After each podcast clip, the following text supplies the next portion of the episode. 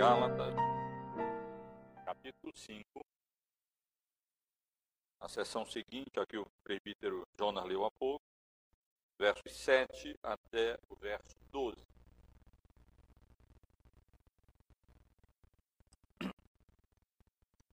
Vós corrieis bem. Quem vos impediu de continuardes a obedecer à verdade?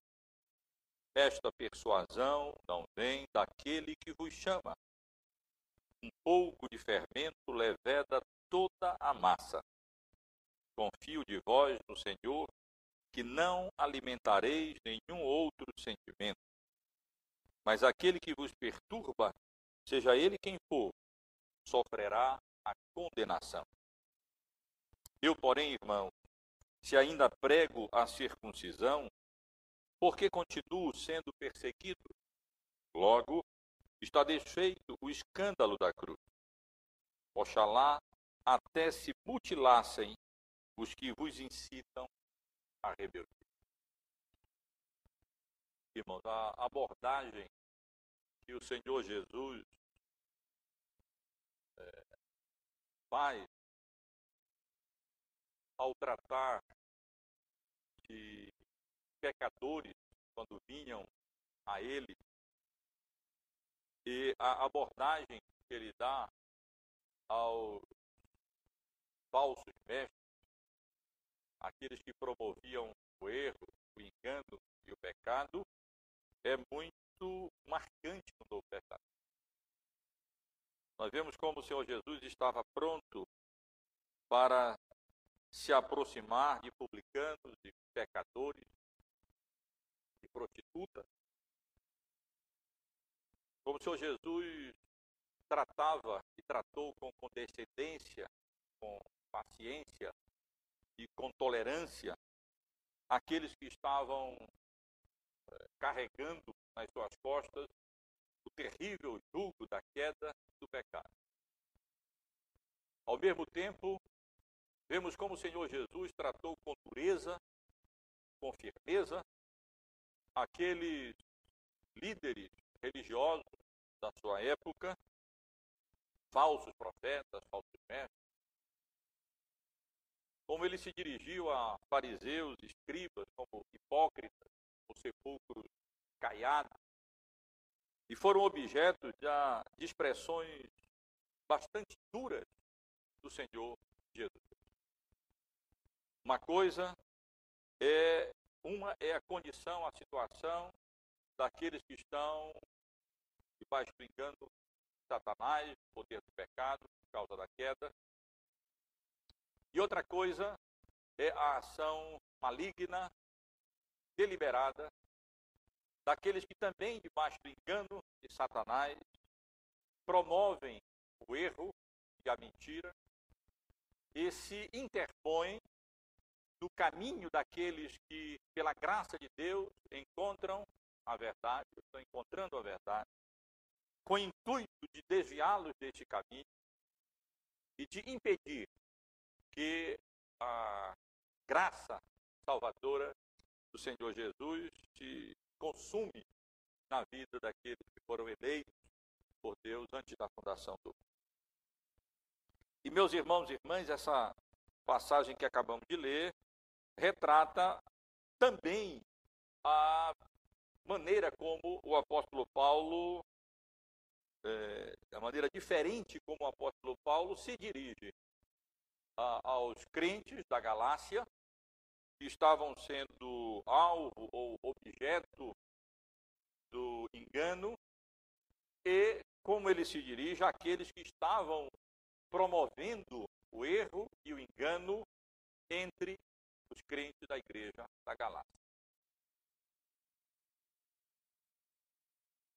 Os irmãos têm acompanhado essa exposição que estamos fazendo do, na carta do apóstolo Paulo aos Gálatas e sabem que nós nos encontramos nesse capítulo 5, no início da sessão prática da carta, que nós encontramos várias exortações. Depois de tratar do assunto, do tema da salvação pela graça de Deus mediante a fé e da liberdade que nós temos em Cristo Jesus como consequência da obra redentora de Cristo em nosso lugar na cruz do Calvário. O apóstolo Paulo apresentando o tema da salvação exclusivamente pela graça de Deus, mediante a fé em Cristo Jesus. Ele aqui chega nesse capítulo 5 e passa a admoestar, a advertir é, a igreja no sentido de proceder, de agir de conformidade com aquilo que que havia sido anunciado a eles, que havia sido pregado a eles, aquilo que o apóstolo Paulo vinha defendendo nos capítulos anteriores dessa carta. Irmão, lembram como no versículo 1 do capítulo 5, lido há pouco, o apóstolo Paulo chama a atenção dos membros das igrejas da Galácia para a enorme responsabilidade que eles tinham diante do privilégio e pela graça de Deus eles desfrutavam da liberdade em Cristo Jesus. Para a liberdade foi que Cristo nos libertou, permanecei, pois, firmes e não vos submetais de novo a julgo de escravidão. É um enorme, um enorme privilégio, é um enorme privilégio esse que temos em Cristo, de não mais estarmos cativos ao pecado, de não mais estarmos sendo é, ou debaixo daqueles rudimentos religiosos falsos, pagãos, e não mais estarmos mesmo debaixo daqueles rudimentos religiosos judaicos do Antigo Testamento, quando nós comparamos com a posição muito mais privilegiada que nós desfrutamos em Cristo, na nova dispensação da graça, na nova dispensação do Evangelho. E essa liberdade preciosa que temos em Cristo Jesus, daqueles preceitos legais do Antigo Testamento, de qualquer tentativa de nos justificarmos por obras da lei, e especialmente dos ritos, das cerimônias próprias para a antiga dispensação, mas absolutamente impróprias e obsoletas para a nova dispensação é, do Evangelho, isso tudo nos torna responsáveis. Nós somos admoestados, somos exortados aqui, como foram os crentes da Galácia, a não a permanecermos firmes e não nos submetermos de novo a julgo de escravidão. E então o apóstolo Paulo é, desenvolve o tema é, estabelecido aqui no versículo 1 do capítulo 5, nessa sessão seguinte, primeiro é, advertindo a igreja, da, os membros das igrejas da Galácia, no versículo 2 até o verso 6, a sessão que consideramos no domingo passado, com relação ao perigo iminente em que eles se encontravam. Eles se encontravam no perigo iminente de é, vamos dizer, selar a apostasia do caminho da graça em direção ao caminho das obras com o selo da circuncisão. Eles estavam na iminência de se, se deixarem circuncidar, manifestando assim externamente que para eles não bastava a fé na obra redentora de Cristo na cruz, e que era necessário, além disso, o cumprimento, a observância das leis de Moisés, para que eles pudessem alcançar a salvação e a justificação diante. E vimos aqui no domingo passado como o apóstolo Paulo contrasta esses dois caminhos: o caminho das obras, que é o caminho em que as pessoas imaginam alcançar a justificação através do cumprimento da lei e do selo das cerimônias religiosas, do selo da circuncisão, em contraste com o caminho da graça, que é o caminho é, através do qual, o único caminho através do qual alguém pode realmente ser justificado diante de Deus através da fé, pela obra do Espírito Santo de Deus no seu coração.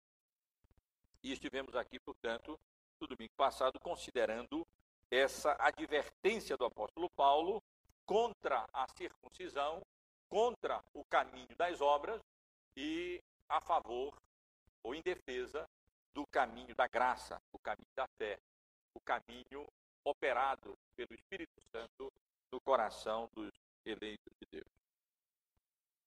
E nos versículos, irmãos, que nós temos agora diante de nós, o apóstolo Paulo continua a sua advertência, mas agora ele passa a advertir os membros da igreja da Galácia contra os aquilo que nós poderíamos chamar de o fermento dos judaizantes.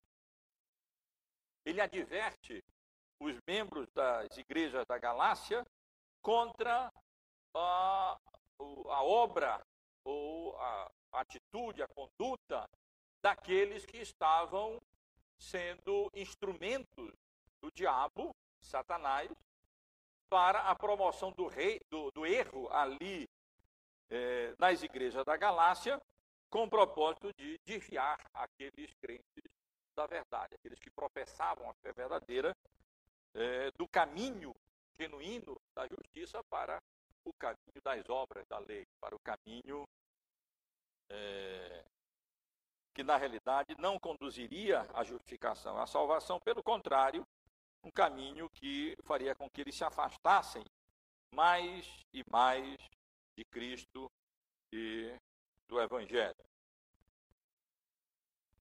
Portanto, irmão, nessa, nesses versículos, versos 7 até o versículo 12, nós encontramos a advertência do apóstolo Paulo contra os judaizantes. Mais especificamente, aqui nós encontramos advertências contra a origem dos ensinos dos judaizantes, advertências com relação ao caráter dos judaizantes e advertência no que diz respeito ao destino dos judaizantes. Eu quero chamar a atenção dos irmãos e convidar os irmãos a considerarem esses versículos 7 ao versículo 12, mantendo a Bíblia é, aberta, porque essa passagem tem muito a nos ensinar. Ela não diz respeito apenas ao ensino da, de um grupo específico de pessoas que viveu naquela época, contemporâneos ali do apóstolo Paulo, mas na realidade de respeito à operação do erro, que permanece em todas as épocas no decurso da história.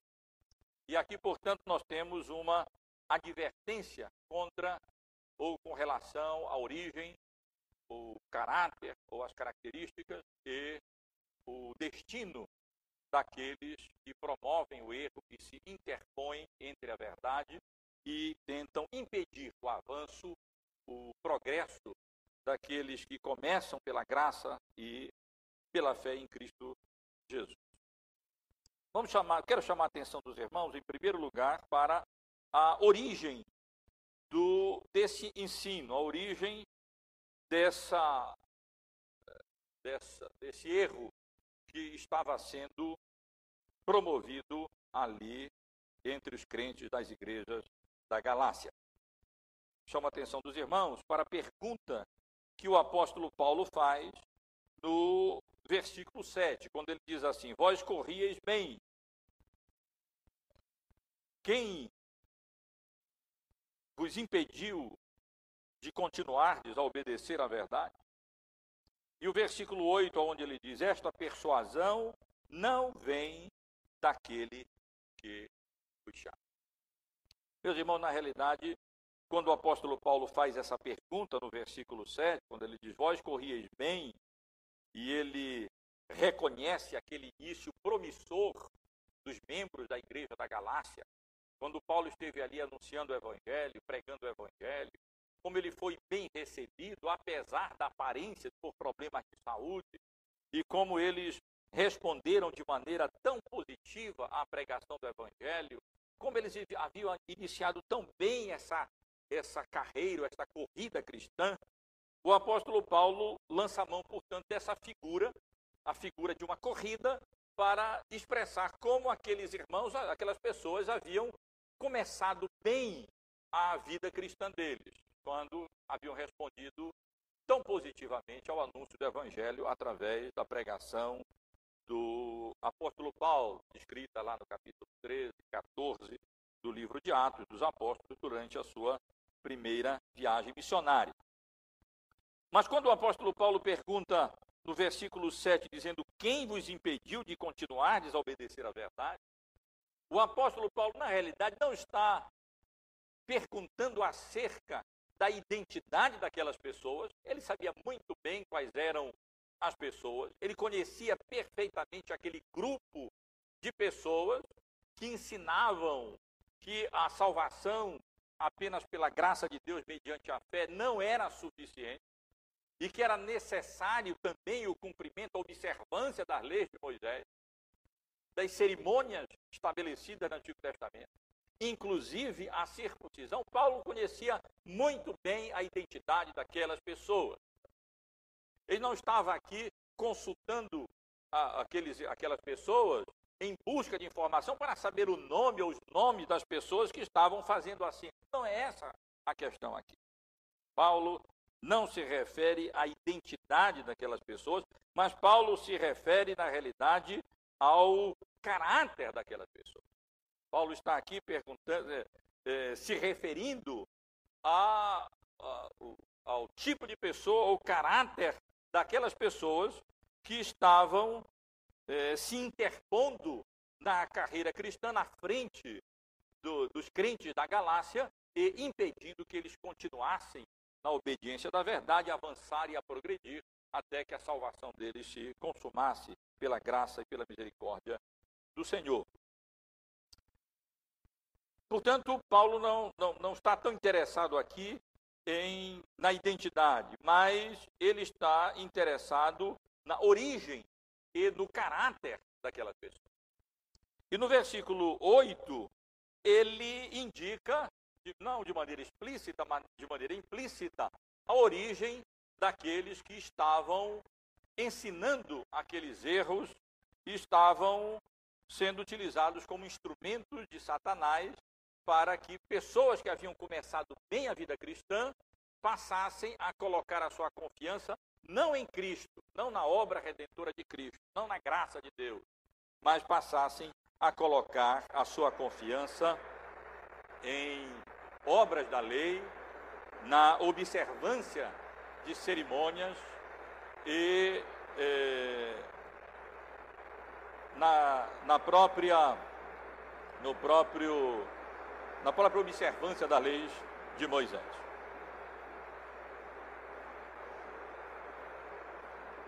E no versículo 8, quando ele diz que esta persuasão não vem daquele que vos chama, na realidade, o apóstolo Paulo está aqui é, dizendo que o ensino daquelas pessoas que estavam persuadindo os membros da igreja da Galácia ao erro era incompatível com o chamado que eles tinham da graça soberana de Deus em Cristo Jesus. Eles haviam alcançado a salvação não por obras deles, eles haviam alcançado a salvação porque Deus graciosa e soberanamente os havia chamado antes da, antes da fundação do mundo.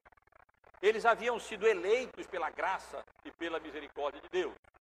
Eles haviam sido salvos não porque tivessem feito qualquer tipo de obra que justificasse a escolha deles, mas porque Deus foi gracioso e misericordioso.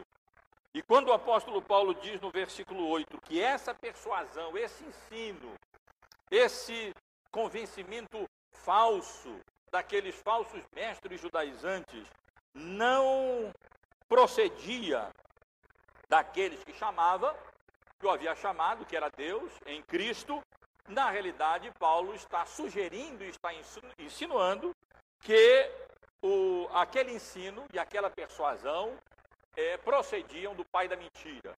Eles procediam, eles procediam, elas procediam do diabo. Elas procediam do Deus deste século. Elas procediam, aquela persuasão procedia daquele que impede que a glória de Deus resplandeça na face do Cordeiro aos olhos daqueles a quem ele, ele cega pelo seu engano, pela sua astúcia e pela promoção do, é, do erro. Então, irmãos, o apóstolo Paulo começa essa sua advertência contra os judaizantes, os judaizantes chamando atenção para o fato, para a origem daquela, daquele grupo de pessoas, para a origem daqueles que estavam provocando essa situação toda ali entre os membros das igrejas da Galácia, deixando claro que eles procediam não de Deus. Aquele ensino não era de Deus. Aquele ensino, na realidade, era incompatível com a verdade da graça do Evangelho que havia, que Deus havia utilizado como meio, como instrumento, através da pregação do próprio apóstolo Paulo, para chamar aquele de maneira irresistível e eficaz, soberana e graciosa, aquelas pessoas que haviam sido eleitas por Deus antes da fundação do mundo. Mas, meus irmãos, é, Paulo não apenas aponta para a origem do ensino dos judaizantes, sugerindo que é incompatível com a graça de Deus, com aquele que nos chama, e que, portanto, procede, na verdade, do pai da mentira, do diabo, daquele que cega o entendimento dos incrédulos, para que se lhes não resplandeça a glória de Deus na face de Cristo. Mas é a maior parte desses versículos, é, na maior parte desse, dessa, dessa porção que eu li com os irmãos, o apóstolo Paulo se concentra em descrever para aqueles irmãos o caráter dos judaizantes, ou a característica dos judaizantes, ou daqueles que estavam promovendo ali o engano na, entre as igrejas da Galácia. Eu quero chamar a atenção dos irmãos para essas características que o apóstolo Paulo fala, eh, mostra aqui. Aqui está ele, escrevendo para uma, para uma igreja que ele havia estabelecido através da pregação genuína, verdadeira do Evangelho, através de muito empenho, muito esforço, com a misericórdia e graça de Deus, o Espírito Santo convenceu os eleitos de Deus do pecado, da graça de Deus em Cristo, e através daquele, daquela mensagem eles foram alcançados pelo Evangelho. A notícia havia chegado, como os irmãos sabem muito bem, que eles estavam se desviando da salvação pela graça mediante a fé e colocando a confiança deles em, obra, em obras da lei, pela agência daquelas pessoas que ali haviam se intrometido, os judaizantes, e que ensinavam que era necessário a obediência à lei de Moisés. E o apóstolo Paulo agora quer deixar claro uh, o caráter daquelas pessoas. E ele aqui, irmãos, age com firmeza e age mesmo com, com, com dureza, deixando bem, clara, bem claras quais são as marcas, as características daquelas pessoas que estavam ali é, produzindo aquelas consequências, aqueles resultados ruins na, dentre ou entre os, os membros das igrejas da Galácia. E eu quero chamar a atenção dos irmãos para essas características que estão aqui impregnadas nessa passagem, desde o versículo 7 até o versículo 11.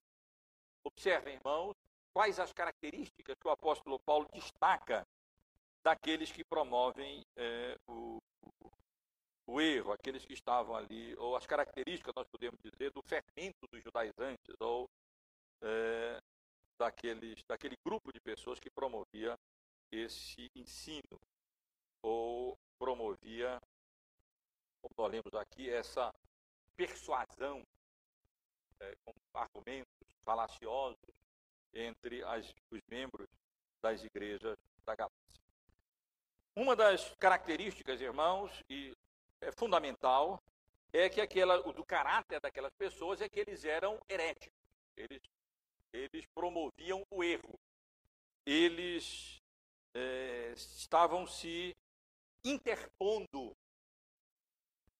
entre os judaizantes e a verdade do Evangelho. Olhem o que o apóstolo Paulo diz aqui no versículo 7, quando ele diz: Vós corrieis bem. Quem vos impediu de continuardes a obedecer à verdade? E aqui ele está revelando alguma coisa acerca do caráter dos judaizantes. E ele está dizendo, ele utiliza uma figura, como eu mencionei, a figura da corrida, que era comum na época, provavelmente quando o apóstolo Paulo escreveu essa carta, ele estava na, na cidade de Corinto, e ali havia jogos e corridas, e ele estava afeiçoado a isso. E então ele, utilizando essa figura da corrida cristã, indicando que a vida cristã é uma corrida, e como já sugeri aos irmãos, não é uma corrida rasa, é uma corrida à distância, é uma verdadeira maratona. Ele então é,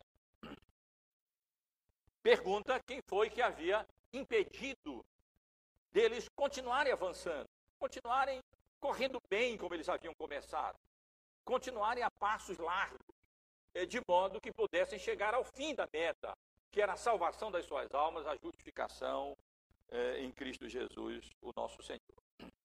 E ao fazer essa pergunta, o apóstolo Paulo utiliza uma palavra, aqui traduzida como impedir, vós corrieis bem, reconhece ele, quem vos impediu de continuar a desobedecer à verdade, que na verdade é, é uma palavra utilizada em contexto de guerra, bem presente, como nós estamos vendo nesses bombardeios do, do Iraque, ali no Líbano, quando as estradas eram bloqueadas, as estradas eram, eram interrompidas, as estradas, as estradas eram obstruídas.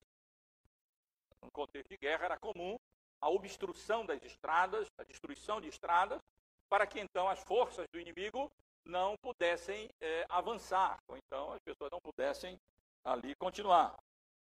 E então o apóstolo Paulo é, utiliza essa palavra exatamente para chamar a atenção dos membros das igrejas da Galácia que eles estavam muito bem naquela corrida. Eles estavam indo muito bem.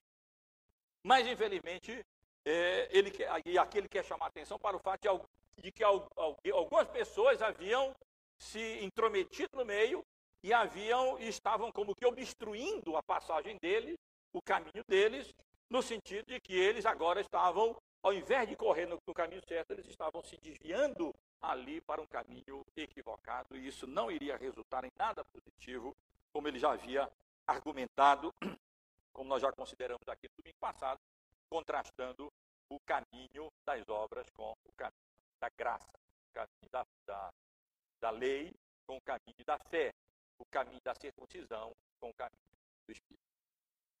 Eu lembrei, lendo do texto, daquele episódio, né, acho que foi na última Olimpíada, quando o brasileiro estava correndo e um maluco se meteu na frente, saiu e impediu ali o avanço, se interpôs ali na frente dele, como que atrapalhando, impedindo, e realmente impediu que ele chegasse pelo menos numa posição melhor do que ele poderia ter chegado se não tivesse sido impedido ali. E, na verdade, o apóstolo Paulo está chamando a atenção para esse fato.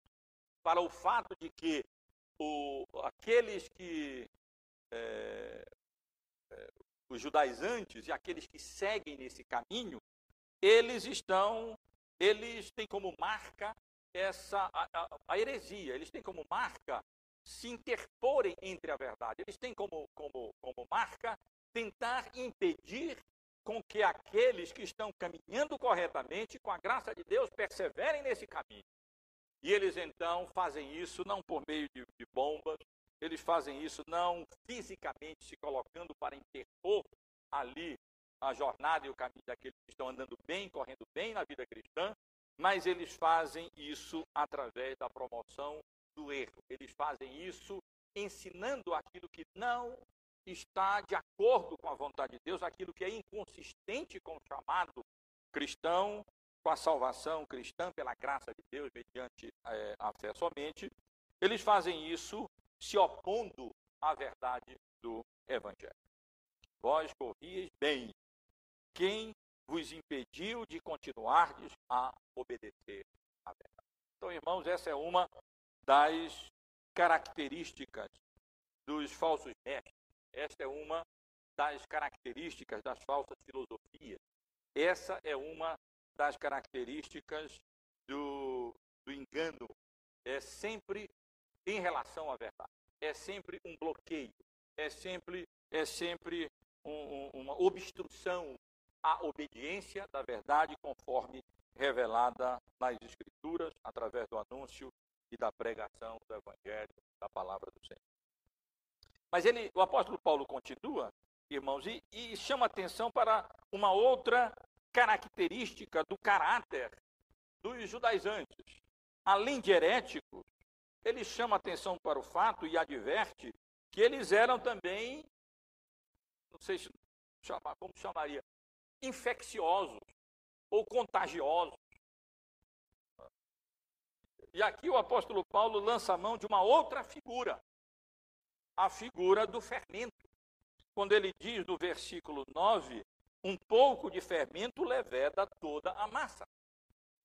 E aí o apóstolo Paulo está chamando a atenção daqueles, daqueles irmãos para o fato de que aquele erro que estava sendo semeado no meio das igrejas, a ideia de que a salvação pela graça de Deus somente, mediante a fé na obra de Cristo, não é suficiente para a justificação, mas é necessário também a observa, é necessária também a observância às leis de Moisés, a observância de dias, de meses, de tempos e épocas, sugerindo assim um retorno às, aos rudimentos da fé da antiga dispensação. Na realidade, o apóstolo Paulo está aqui sugerindo que isso, esse, essa ideia errônea era extremamente perigosa. Porque ela poderia começar ali de maneira quase imperceptível, como se fosse uma coisa relativamente pequena, mas ela tinha um, um efeito contagioso, um efeito, um, efeito assim, é, é, infeccioso, que poderia é, se aprofundar e assim contaminar e alcançar a massa toda. E aqui o apóstolo Paulo está utilizando essa figura, ele está utilizando um, um praticamente um ditado que já havia na época, é, que expressava exatamente essa ideia. Na realidade, o Senhor Jesus mesmo havia utilizado essa figura para, com relação aos saduceus, com relação aos fariseus e aos saduceus.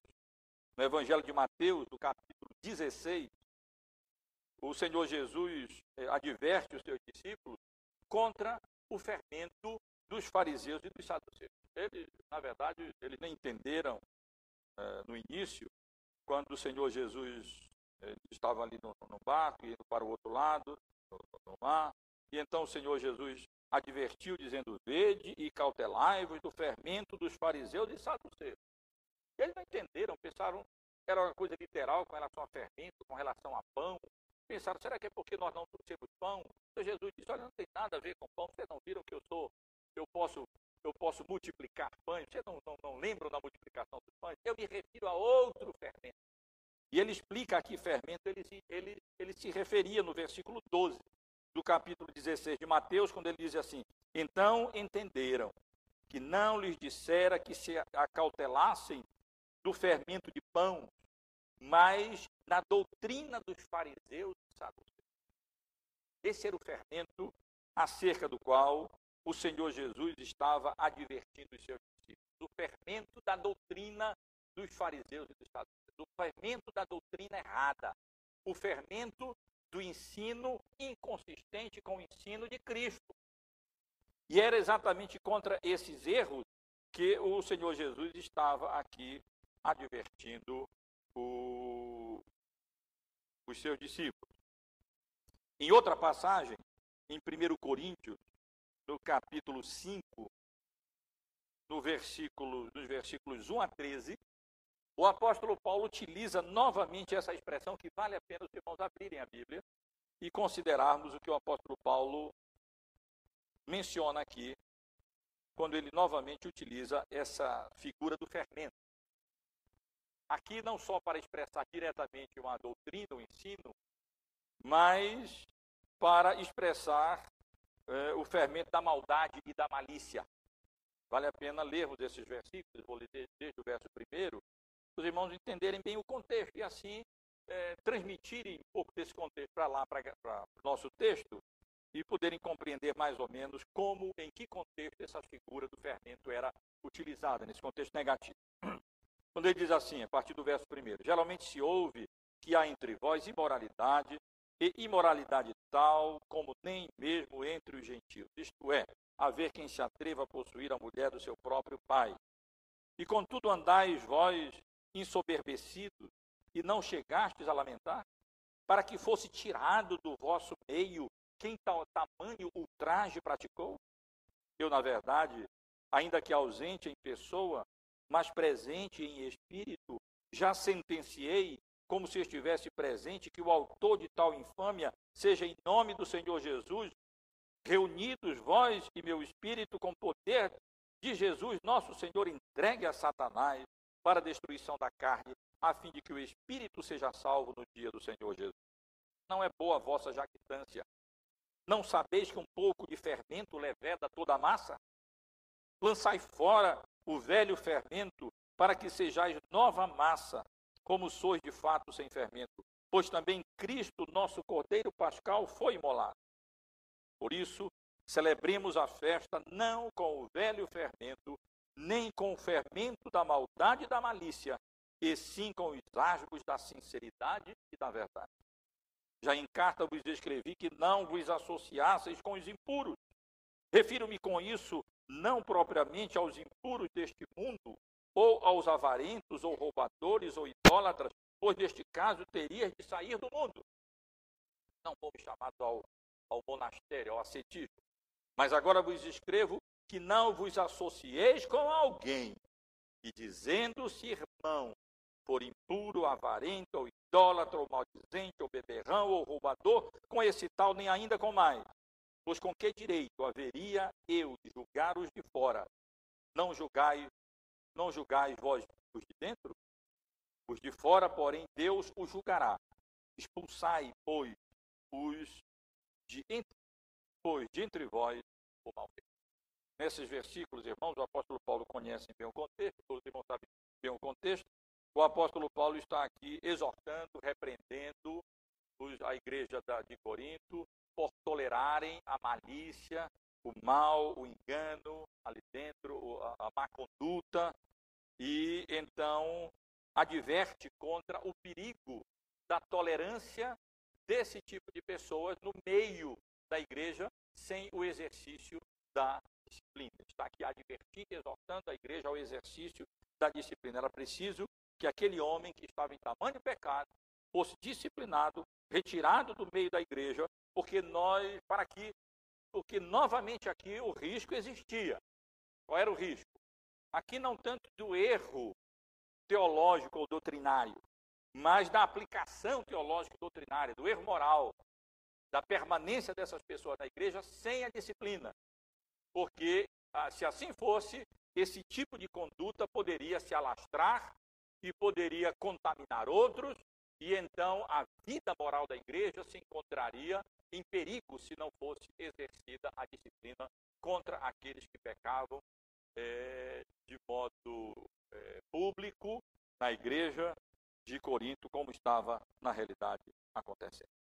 Meus irmãos, portanto, aqui, quando o apóstolo Paulo, nesse versículo 9 do capítulo 5 da carta aos Gálatas, adverte, citando esse ditado da época, um pouco de fermento leveda toda a massa, ele está chamando a atenção e dizendo: cuidado, porque se, se não forem tomadas medidas, se na realidade os judaizantes continuarem a ter lugar no meio da igreja, como eles estavam tendo ali, e os membros da igreja da Galácia se deixassem persuadir pelo ensino errôneo deles, os resultados seriam maléficos, muito ruins. Tanto se nós entendermos essa massa toda no sentido individual, como sendo, não pensem que isso vai apenas contaminar um pouco do pensamento de vocês, se contamina o nosso ser como um todo. O erro tem um efeito terrível. Aqueles que se desviam da fé se naufragam na moral. Aqueles que naufragam na moral naufragam na fé também. Essas coisas sempre andam juntas, o apóstolo Paulo ensina. A pessoa como um todo é afetada. Mas muito mais provavelmente, Paulo tem em vistas aqui a comunidade como um todo. Como o erro é, exerceria o seu, a sua influência de maneira ruim, terrível, se alastraria, não apenas um ou dois ou três seriam contaminados, outras igrejas seriam contaminadas, e o resultado disso para a promoção do reino de Deus e do evangelho ali naquelas primeiras décadas no início da história cristã seriam devastadores para a igreja e o apóstolo Paulo percebeu muito bem o perigo daquele daquele daquele erro judaizante semeado entre os membros das igrejas da Galácia. Era como fermento, uma pitadinha de fermento. As, as irmãs que lidam com bolo entendem disso bem, os padeiros entendem isso melhor que nós. Né? Como como uma pitadinha de fermento faz com que a massa afeta de toda a massa e a massa tufa, a massa cresça, de tal maneira que a massa toda é alcançada e afetada por uma pitadinha de fermento é, colocada ali na massa. E aqui, portanto, Paulo nos dá uma outra característica dos, do, dos judaizantes, do, do fermento dos, judai, dos judaizantes. Ele é herético, se interpõe na verdade, impede a obediência da verdade, e ele é contagioso, ele é, é infeccioso, ele, ele se espalha, ele contamina outras pessoas. E por isso, como o apóstolo Paulo escreveu à igreja de Corinto, é preciso impedir, é preciso é, agir. Como o apóstolo Paulo estava ali agindo ao escrever a igreja de Corinto, e como ele está aqui agindo, agindo novamente ao escrever a, a, a, as igrejas da Galácia também, de maneira dura contra aqueles que estavam promovendo essas coisas. Mas o apóstolo Paulo continua, meus irmãos, e ele fornece ainda uma outra característica do caráter dos judaizantes. E essa característica é indicada no versículo 10, observem, quando ele diz assim: Confio de vós no Senhor, que não alimentareis nenhum outro sentimento, mas aqueles que vos perturbam, seja ele quem for, será, sofrerá a condenação. Alguns intérpretes questionam: bom, será que Paulo está falando de uma pessoa só? Aquele que vos perturba? Não, na realidade ele pode usar no singular, ou no plural, na, idade, na realidade ele, tá, ele, está, ele tem em vista aqui aquelas pessoas que estavam ali promovendo o engano e promovendo é, o, o, erro. No capítulo 1 da carta aos Gálatas, aqui logo no capítulo 1, no versículo 7, ele menciona essa característica, novamente a mesma característica dos é, legalistas, quando ele diz, o qual não. Eu vou ler desde o verso 6. Admira-me que estejais passando tão depressa daquele que vos chamou da graça de Cristo para outro evangelho, o qual não é outro, senão que há alguns que vos perturbam e querem perverter o evangelho de Cristo. E aí, novamente, essa palavra é usada, nos dando a indicação de outra característica do caráter dos judaizantes. Eles eram perturbadores. Eles perturbavam é, a igreja, no sentido de que eles causavam confusão, eles agitavam, eles transtornavam é, a igreja. Ou, como lemos aqui no, no final do versículo 12, da passagem que estamos estudando, quando o apóstolo Paulo diz: Oxalá até se mutilassem que vos incitam à rebeldia, eles incitam os membros da igreja da Galácia à rebeldia eh, ao Evangelho, às verdades que o apóstolo Paulo vinha anunciando, e à própria autoridade apostólica daquele que Deus havia chamado e comissionado e colocado com autoridade para o anúncio e a pregação do Evangelho. E por isso, como nós já vimos aqui, o apóstolo Paulo começa a sua carta aos Gálatas, nos dois primeiros capítulos, não entrando diretamente na questão da doutrina, mas tratando o assunto de uma maneira é, biográfica, defendendo a sua autoridade apostólica, defendendo o seu ministério, para depois então ele tratar da, da doutrina. Lembrem da divisão que nós fizemos. Os dois primeiros capítulos, o apóstolo da liberdade. Os dois segundos capítulos, 3 e 4, a doutrina da liberdade. E os capítulos 5 e 6, a ética da liberdade, a prática da liberdade que nós estamos considerando aqui nesses primeiros versos do capítulo 5 que nós estamos estudando.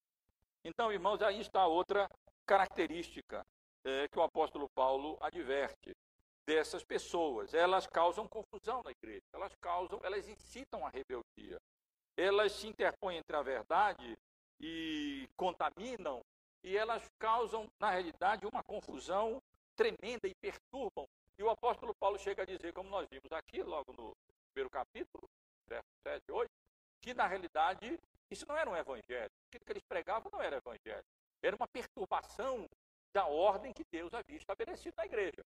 Era uma incitação à rebeldia à verdade e à autoridade, às autoridades que Deus havia constituído na igreja, é, especialmente na pessoa do apóstolo, Paulo, no que diz respeito à igreja, às igrejas ali da Galácia.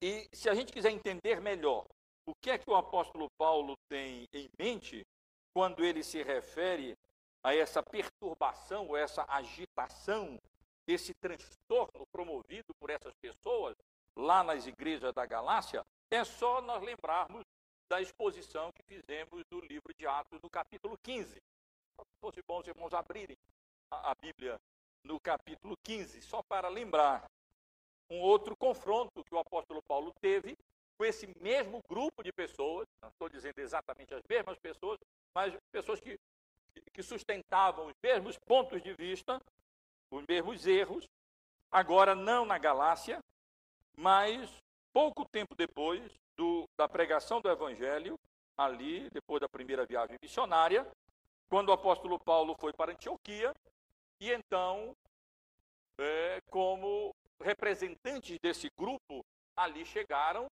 e causaram uma confusão tremenda na igreja, retardando um pouco o progresso do evangelho, o avanço do evangelho, fazendo até com que fosse necessária a realização de um, uma reunião, um, um sínodo né, entre as lideranças das igrejas, com a igreja, os representantes das igrejas de Jerusalém, para então resolver essa questão terrível, a questão judaizante, a controvérsia judaizante, descrita por Lucas aqui no capítulo 15 do livro de Atos dos Apóstolos.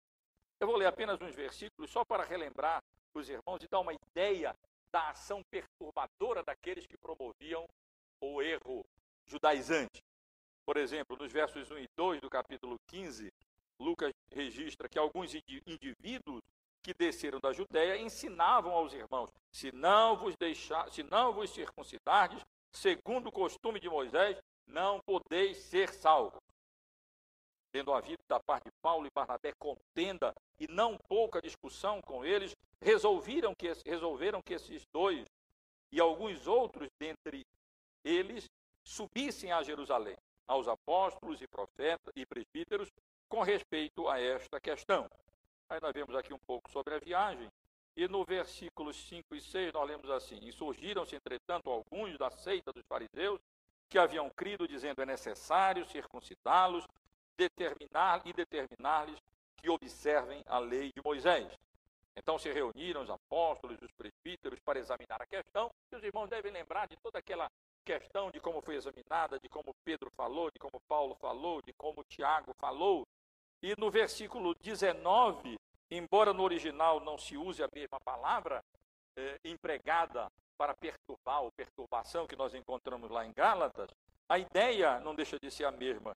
Quando Pedro diz, pelo que julgo eu, não devemos perturbar aqueles que dentre os gentios se convertem a Deus, mas escrever-lhes que se abstenham das contaminações dos ídolos, bem como das, relações sexuais ilícitas, da carne de animais sufocados e do céu. Então, os irmãos, só relembrando um pouco a exposição que nós já fizemos no livro de Atos, no capítulo 15, os irmãos podem ver um, pouquinho da ideia dessa perturbação promovida pelo ensino judaizante. Como eles chegavam lá, chegaram lá em Antioquia e começaram a ensinar que a, a, só a fé não basta em Cristo, eles teriam que se circuncidar, teriam que é, seguir os costumes, as tradições que eles tinham desde, desde, desde muito tempo, e então deveriam é, é, observar toda a lei de Moisés, e como isso fez uma confusão tremenda, Paulo e Barnabé é, se opuseram veementemente a essa ideia, debateram com ele, discutiram com ele. Vejam a perturbação que surgiu ali no meio. Não foi, não foi possível resolver a questão, então teve que ser organizado um concílio em Jerusalém, e ali então os apóstolos e a igreja como todo estabeleceu que não deveriam perturbar os gentios, impondo a eles estas restrições que eram próprias da antiga dispensação e dos judeus, mas eram absolutamente impróprias para eles, para os gentios, especialmente agora nessa nova dispensação. E essa, meus irmãos, é outra marca, outra característica do caráter dos judaizantes e daqueles que e dos seus herdeiros.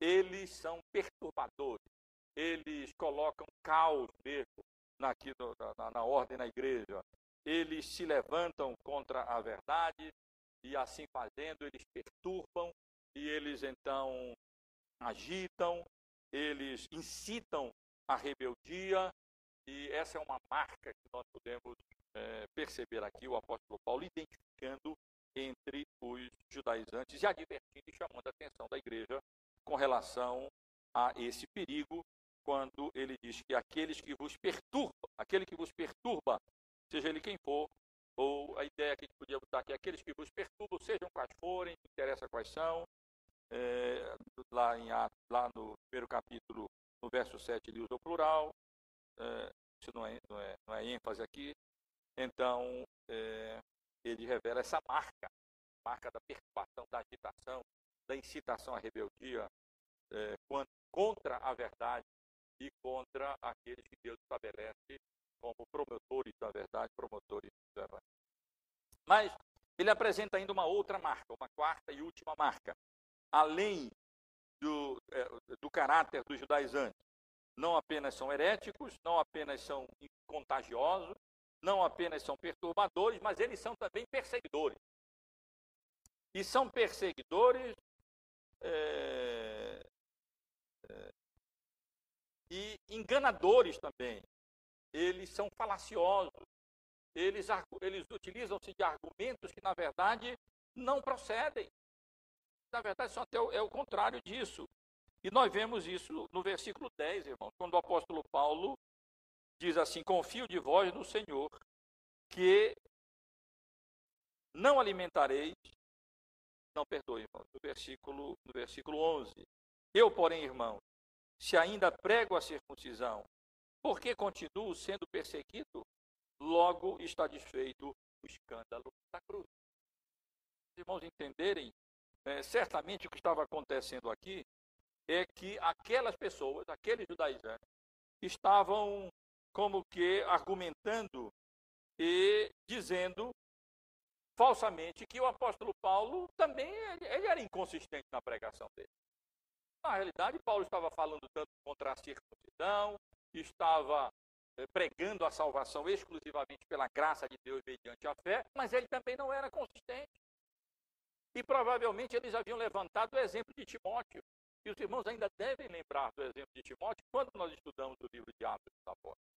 Os irmãos devem lembrar que quando Paulo arregimentou Timóteo para ajudá-lo, um, um, judeu, filho de, misto de judeu e gentil, porque ele não era circuncidado, Paulo circuncidou Timóteo exatamente para facilitar o acesso de, de Timóteo nas sinagogas e assim poder ajudá-lo na obra eh, evangelística entre gentios e judeus.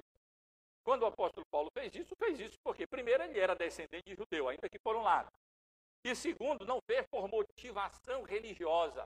Ele fez apenas por motivação prática, no sentido de não, houver, não haver objeção de Timóteo, então, é, circuncidado, poder ter acesso às sinagogas, de poder, então, é, ajudar ali o apóstolo Paulo.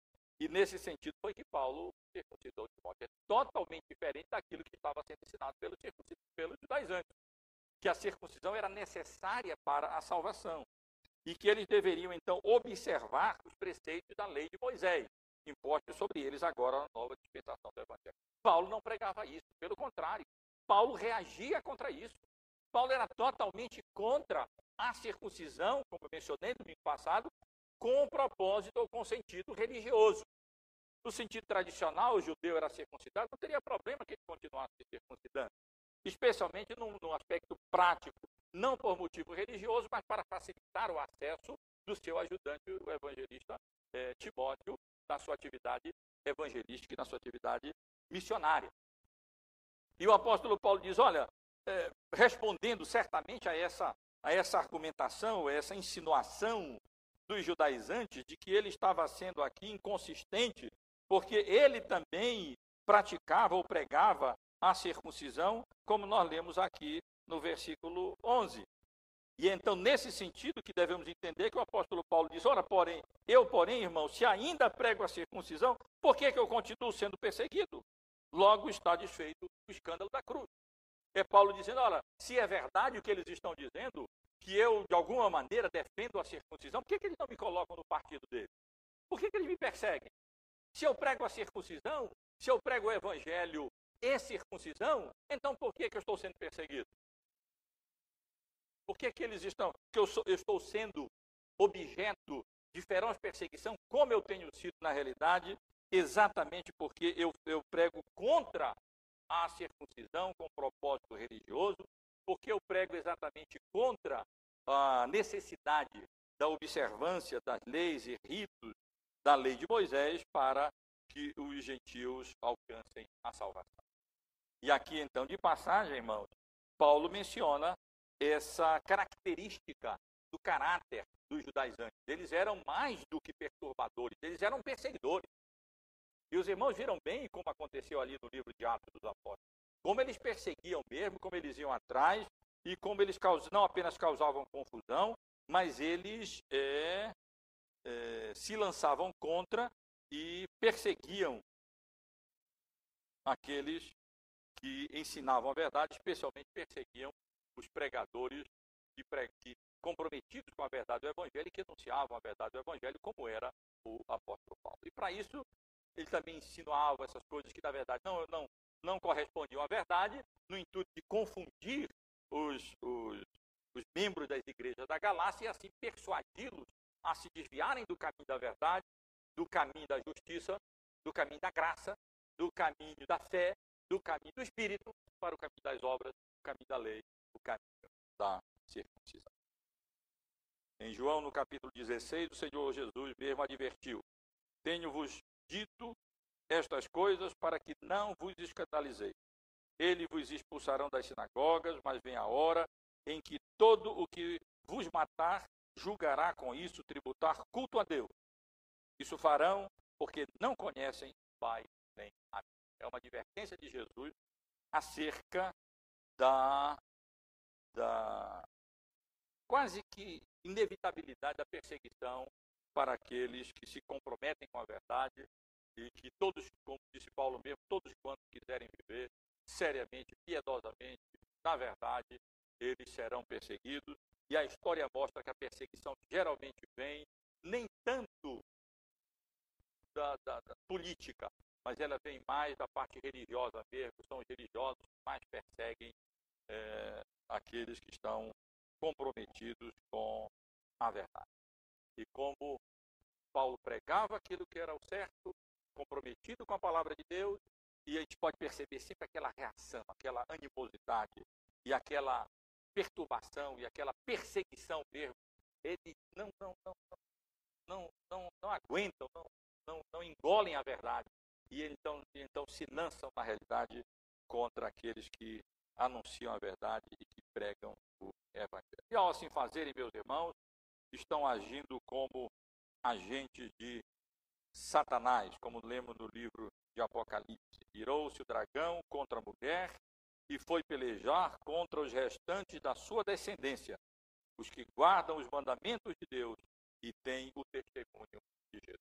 Esse capítulo 12 de Apocalipse, que revela a genuína filosofia da história, mostra a real, o real, o que está por trás desses embates, dessas lutas religiosas contra a verdade do Evangelho e contra aqueles que, têm, que são comprometidos verdadeiramente com a verdade da palavra de Deus, como era Paulo ali, que estava sendo perseguido, não porque pregasse a circuncisão, mas porque pregava a salvação pela graça de Deus mediante a fé, independentemente de circuncisão. Mas isso era um escândalo para os judeus. Era um escândalo a ideia de que a salvação poderia ocorrer a parte da observância daqueles ritos e normas estabelecidos lá no Antigo Testamento. Irmãos, o tempo está passando, eu quero só mencionar rapidamente é, o, o destino dessas pessoas, porque Paulo aqui fala não apenas da origem deles, não era de Deus, esse, essa, esse ensino, essa persuasão não vem daquele que nos chama, ele retrata o caráter dos judaizantes, herético, faccioso, perturbador, perseguidor. Mas ele também fala acerca do destino dessas pessoas. E aqui ele é muito duro. E faz isso especialmente nos versículos 10 e 12, quando ele diz: Confio de vós no Senhor, que não alimentareis nenhum outro sentimento, mas aquele que vos perturba, seja ele quem for, genericamente falando, sofrerá a condenação. E quando ele diz no versículo 12: Oxalá até se mutilassem os que vos incitam a rebelião. São palavras duras, meus irmãos. Mas aqui Paulo chama a atenção para o destino daquela pessoa. E antes de falar nisso, ele chama atenção para, fala da sua confiança no fato de que os, os crentes verdadeiros, os membros da galáxia, iriam responder bem à exortação de Paulo e o, o, o, o é, iriam, aqui está traduzido como nenhum outro sentimento, mas eles não iriam sustentar uma posição diferente daquela que o apóstolo Paulo pregava, porque correspondia à verdade. Confio de vós no Senhor, que não alimentareis nenhum outro sentimento. Isto é, confio no Senhor, que através dessas administrações, dessas exortações, vocês não vão se deixar levar pelo erro. Vocês não vão se deixar circuncidar, vocês não vão se desviar do caminho da justiça, da graça para o caminho das obras, vocês não vão retroceder para os rudimentos da fé, vocês vão avançar. Eu confio de vós do Senhor, porque se vocês foram, são de fato é, eleitos de Deus, nada nem ninguém poderá é, desviá-los desse procedimento. O Senhor Jesus mesmo argumentou muito sobre isso no Evangelho de João. Eu não vou ler, porque o tempo já está um pouco adiantado, mas depois os irmãos podem ler em João, no capítulo 10, versos 4, 5, no, capítulo, no verso, verso 14 também, 28, 29. São versículos onde o Senhor Jesus é, fala sobre a certeza e a, e a segurança daqueles que vêm a Ele, porque Ele chama, e então a esses, esses o, o, o Pai lhe dá, esses de maneira nenhuma Ele lançará fora. Quer dizer, é, é, Paulo tinha essa segurança em Cristo, é, de que aqueles que eram eleitos de Deus verdadeiro, eles permaneceriam na fé, eles responderiam positivamente às admoestações de Paulo e com a misericórdia e com a graça de Deus eles eles eles pensariam da mesma maneira que Paulo pensava, porque aquilo expressava a verdade do evangelho. Mas se aqui Paulo fala da convicção acerca da relação aos Gálatas, ele também fala da certeza de condenação daqueles falsos mestres, daqueles judaizantes que estavam ali eh, promovendo erro, que estavam ali eh, infectando a massa, que estavam na igreja de Corinto, na igreja da Galácia, perturbando aqueles irmãos, que estavam sempre perseguindo aqueles que eram comprometidos com o Evangelho, como o próprio apóstolo Paulo havia experimentado na sua própria casa. Então, irmãos, quanto a esse, diz o apóstolo Paulo, o destino deles é a condenação. Quanto a eles, não tem alternativa. O destino deles será a condenação eterna, a morte eterna. É isso o que é, o apóstolo Paulo tem em mente. Quero só lembrar os irmãos de uma passagem importante em 2 Pedro, aonde nós lemos, os primeiros versículos do capítulo 2, o seguinte: Assim como por meio do povo, no meio do povo, surgiram falsos profetas, assim também haverá entre vós falsos mestres, os quais introduzirão dissimuladamente heresias destruidoras, até ao ponto de renegarem o soberano Senhor que os resgatou, trazendo sobre si mesmos repentina destruição. E muitos seguirão as suas práticas libertinas, e por causa deles será infamado o caminho da verdade. Também movido por avareza, farão comércio de vós com palavras fictícias. Para eles, o juízo lavrado a longo tempo não tarda, e a sua destruição não dorme. E o verso 9: É porque o Senhor sabe livrar da provação os piedosos e reserva sob castigo os injustos para o dia do É com base nessas coisas que o apóstolo Paulo afirma. Deus sabe reservar os seus eleitos para a salvação, mas o juízo está decretado para aqueles que promovem o engano, promovem o erro, é, é, semeiam esse esse é, fermento da mentira, do engano e, e se interpõe no caminho daqueles que estavam andando bem em direção à verdade. E o apóstolo Paulo completa, encerra, meus, meus irmãos, essa sua advertência contra o veneno ou o fermento dos judaizantes com uma das palavras mais duras dele. quando no versículo 12 ele diz assim: Oxalá se mutilassem o que vos incitam a rebeldia. E quando o apóstolo Paulo diz isso, oxalá, eu queria que aqueles que estão promovendo o erro, esses judaizantes, heréticos, perturbadores, perseguidores, é, infecciosos, oxalá, ao invés de simplesmente cortarem o prepúcio, eles se mutilassem. E a palavra que é utilizada, no contexto que ela é utilizada, significa que eles se castrassem, que eles mutilassem logo o órgão. E aqui o apóstolo Paulo está sendo duro. E algumas pessoas dizem, puxa, por que, que, que levou o apóstolo Paulo a dizer isso? Mas ele, e quando age assim, na realidade, e, e, e usa de palavras tão duras, Paulo não está agindo de maneira diferente daquela que o próprio Senhor Jesus procedeu. Porque o próprio Senhor Jesus disse assim, em Mateus, no capítulo 18, a partir do verso 6. Qualquer, porém, que fizer tropeçar a um desses pequeninos, esse é o contexto, fazer tropeçar, que creem em mim, melhor lhe fora que lhe fora que se lhe pendurasse ao pescoço uma grande pedra de moinho e fosse afogado na profundeza do mar. Ai do mundo, por causa dos escândalos, nesse sentido, escândalo nesse sentido. Porque é inevitável que venham os escândalos, mas ai do homem pelo qual vem o escândalo. Portanto, se a tua mão ou o teu pé te faz, tropeçar, corta-o e lança-o fora de ti. Melhor é entrares na vida manco ou aleijado, do que tendo duas mãos ou dois pés, seres lançado no fogo eterno. Se um dos teus olhos te faz tropeçar, arranca-o e lança-o fora de ti. Melhor é entrares na vida com um só dos teus olhos, do que tendo dois seres lançados. E aqui, portanto, meus irmãos, diante desse perigo de fazer tropeçar os pequeninos, diante desse iminente, grave perigo daqueles judaizantes, heréticos e perturbadores e perseguidores e contagiosos, causar um dano enorme e assim contaminar a igreja de Cristo, a massa toda. O apóstolo Paulo, certamente influenciado pela prática na época de um culto que acontecia naquela religião da Galácia, o culto a Cibele, em que os sacerdotes de Cibele se castravam, se mutilavam, o apóstolo Paulo diz: por que, que vocês não vão o caminho todo? Por que, que já que vocês ensinam que a salvação não é pela, pela graça, mas é também obra, por que, que vocês não seguem o caminho pagão das obras até o fim?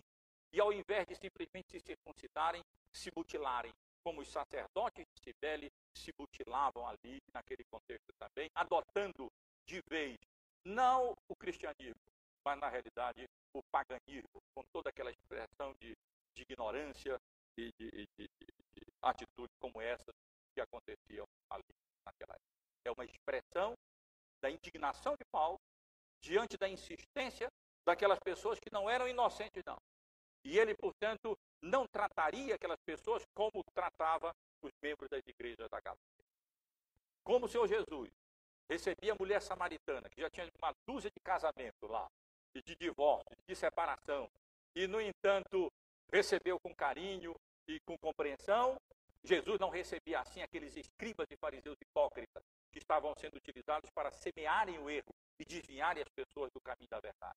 Aqui também Paulo tem confiança acerca do destino dos crentes da Judéia, da Galácia. Mas ele age de maneira dura, porque ele está certo acerca da condenação daqueles que promoviam o erro. E ele diz aqui: por que, que eles não vão o caminho todo? Por que, que ao invés de se circuncidarem, eles não se mutilam logo, como fazem os sacerdotes pagãos de Sibéria, que confiam não na obra da graça de Deus em Cristo, mas confiam em obras humanas para a salvação. Irmãos, como o tempo já está adiantado, deixe-me resumir ao máximo ah, a aplicação dessa passagem para nós. Evidentemente que aqui nós temos uma advertência contra o erro. E essa advertência não se limita ao primeiro século da igreja cristã. Ela não se limita à época do judaísmo.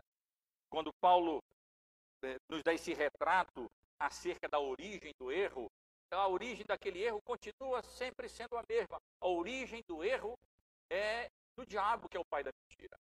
quando nós vemos o erro sendo semeado com tanta facilidade. É impressionante nós vermos com que facilidade, quando o ensino é errado, as pessoas aceitam e as igrejas crescem e, e, e o engano é, se desenvolve. Irmãos, a origem disso está, é diabólica. Essas coisas não vêm de Deus. Vamos lembrar disso. A origem do erro é de Satanás em todas essas formas religiosas que fazem o homem ser desviado do caminho da verdade. Quanto a quais são as características do erro, é, o, o, ao caráter do erro, o caráter essencial é esse: obstrui a verdade, se interpõe no caminho da verdade, impede ou tenta impedir as pessoas de obedecerem à verdade. Aonde nós vemos essas coisas, nós temos, é, podemos ter a certeza que nós estamos diante de manifestações do diabo, não apenas naquelas formas tão ah, ridículas como às vezes se pretende parecer, mas o diabo se manifesta especialmente na promoção do, do erro. E impede as pessoas de alcançar a verdade, impede a pessoa de progredir na verdade, é, perturba, causa confusão, perseguem. Temos exemplo disso claro nessa época em que nós vivemos. Nós vivemos numa época pluralista, em que uh, uh, ensina-se que há várias verdades e que as verdades, cada um tem a sua verdade, tudo bem, mas menos a verdade do Evangelho. A verdade do Evangelho, essa não é aceita. E quando a verdade do Evangelho é anunciada ou pregada, as pessoas vêm e rilham os dentes e, e, são contra e manifestam-se contra e perseguem e tentam, e tentam de qualquer maneira desviar as pessoas do caminho é, da verdade. Então é uma advertência, meus irmãos, contra o, os efeitos do erro, contra as características do erro. Que Deus nos dê a graça de percebermos isso. É interessante porque, embora nós tenhamos aqui uma advertência contra os judaizantes, na verdade, Paulo não está falando para os judaizantes, ele está falando para a igreja. Por quê? Porque os judaizantes seguirão o caminho dele, o inferno e a condenação. Para isso, eles já estão postos. A esperança de Paulo está na igreja. Paulo não está tentando converter os judaizantes, hoje não está tentando é, é, alterar a posição deles. O convencimento deles eles estão condenados, estão fazendo o que, é, o que é próprio do diabo, a promoção do erro. Ele está divertindo a igreja, para que pela misericórdia e pela graça de Deus não viessem a ser conduzidos ao erro, continuassem naquele caminho onde eles haviam, começado, continuassem correndo bem, não se descendo, deixando obstacularizar ou, ou atrapalhar por essas insinuações erradas, esses erros que estão sendo promovidos, nem se deixar levar por essa confusão e pudessem continuar e avançar até a consumação da, salva, da salvação dele para a honra e para a glória. Que Deus nos abençoe, meus irmãos. Thank you.